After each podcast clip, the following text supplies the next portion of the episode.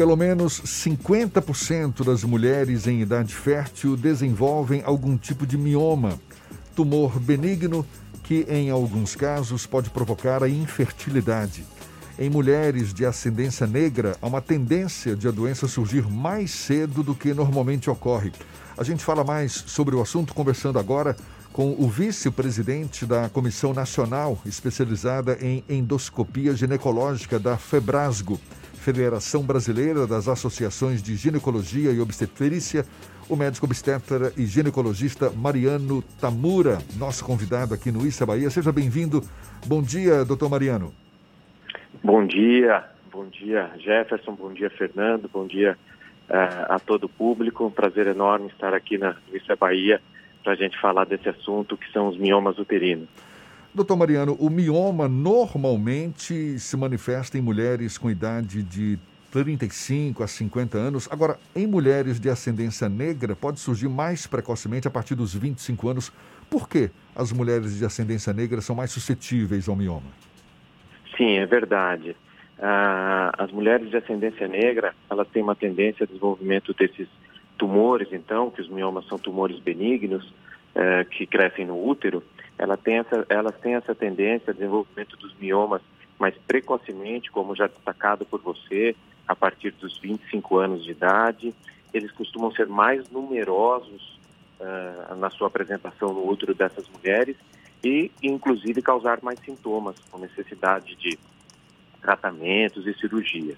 Então, isso demonstra claramente uma, é, as tendências genéticas para o desenvolvimento, genéticas hereditárias para o desenvolvimento desse tumor.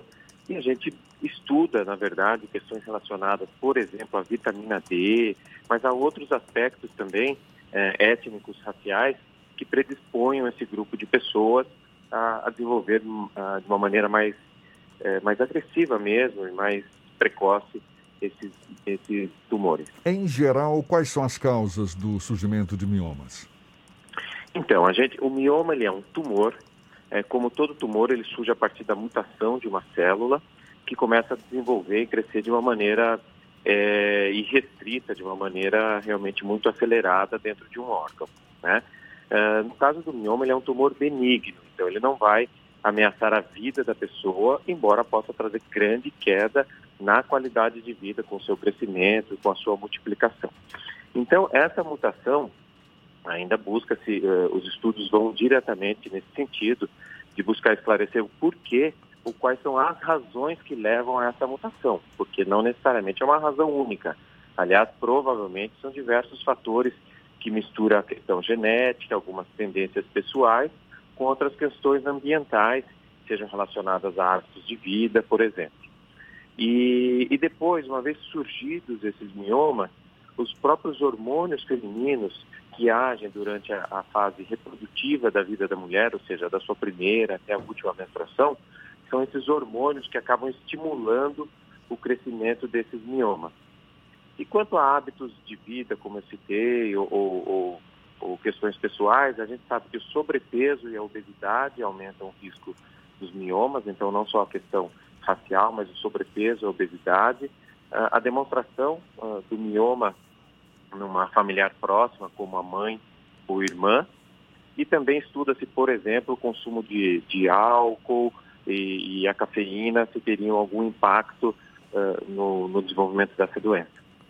Não é uma doença fácil de identificar, ela é, no começo, bem silenciosa. Quais são os primeiros sinais que o senhor recomenda que uma mulher procure um médico para fazer um acompanhamento? Sim, é por vezes por vezes, no seu acompanhamento de rotina, uma ultrassonografia pode até vir a mostrar um mioma, um mioma pequeno e eventualmente sem maiores repercussões clínicas e que mereça só um monitoramento e não um tratamento direto.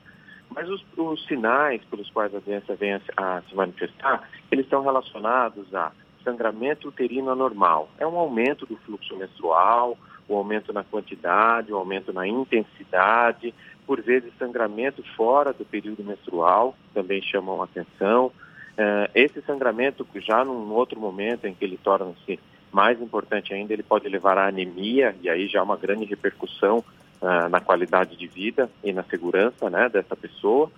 Uh, outros sintomas também estão relacionados à dor pélvica, então cólica menstrual intensa, e a mulher deve ficar atenta a isso, porque por vezes uh, ela pode ser induzida a imaginar que cólica é normal, que cólica não deve ser investigado, que todo mundo sente isso, e ou seja, até certo grau, uma cólica muito leve, absolutamente contornável, sinalizando para a mulher que ela está no período menstrual, tudo bem, né? Mas uma dor mais relevante ou que afasta ela das atividades dela, que precisa de analgésico com frequência, isso chama atenção. E uma das causas é, é, que pode levar a essa cólica são os miomas uterinos. Então, sangramento é, aumentado e cólicas menstruais é, mais relevantes, moderadas ou intensas. São sintomas... Quando o mioma cresce mais ainda ou se multiplicam né, esses miomas, a mulher pode notar também o aumento do volume abdominal, que já é uh, um próximo estágio também, quando de fato uh, algumas, infelizmente, chegam até a ter um abdômen semelhante ao de uma mulher grávida, isso demonstrando um crescimento do, do mioma. Outras vezes, a mulher com esses sintomas ou com sintomas mais leves, durante investigação de infertilidade, da infertilidade conjugal, acabam encontrando mioma também no útero, que pode estar ali casualmente, numa posição, num tamanho que ele não seja responsável por essa infertilidade, mas em outras vezes, ou em até 5% dos casais, o mioma é a causa da infertilidade conjugal. Então, eu acho que esses são os principais sinais de alerta para que se busque investigação. Quando é necessário fazer a cirurgia de um mioma, doutor Mariano?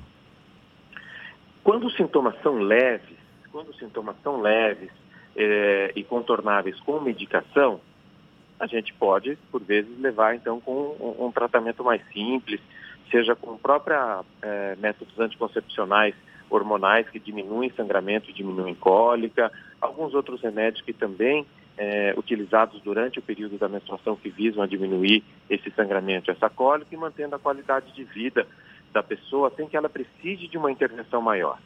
Né? Porque, como você me perguntou, quando fazer a cirurgia? A cirurgia tem um grande papel no tratamento do mioma, mas é claro que ela é um, ela é um procedimento mais invasivo, ela é um procedimento médico direto, que envolve internação, anestesia, uma série de questões uh, ao redor, e por isso ela deve ser muito bem indicada caso a caso.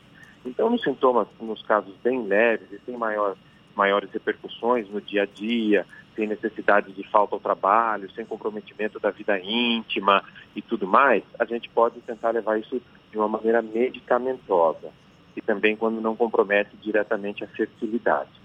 Porém, quando passa a ter esses outros comprometimentos mais intensos que eu falei, relacionados ao, ao sangramento intenso, uh, relacionados uh, a outros sintomas que não melhorem com a medicação, seja, ou seja, ela, o paciente tem sintomas, tentou o tratamento medicamentoso e já não apresentou melhora, aí nós vamos para o, trata o, o tratamento cirúrgico.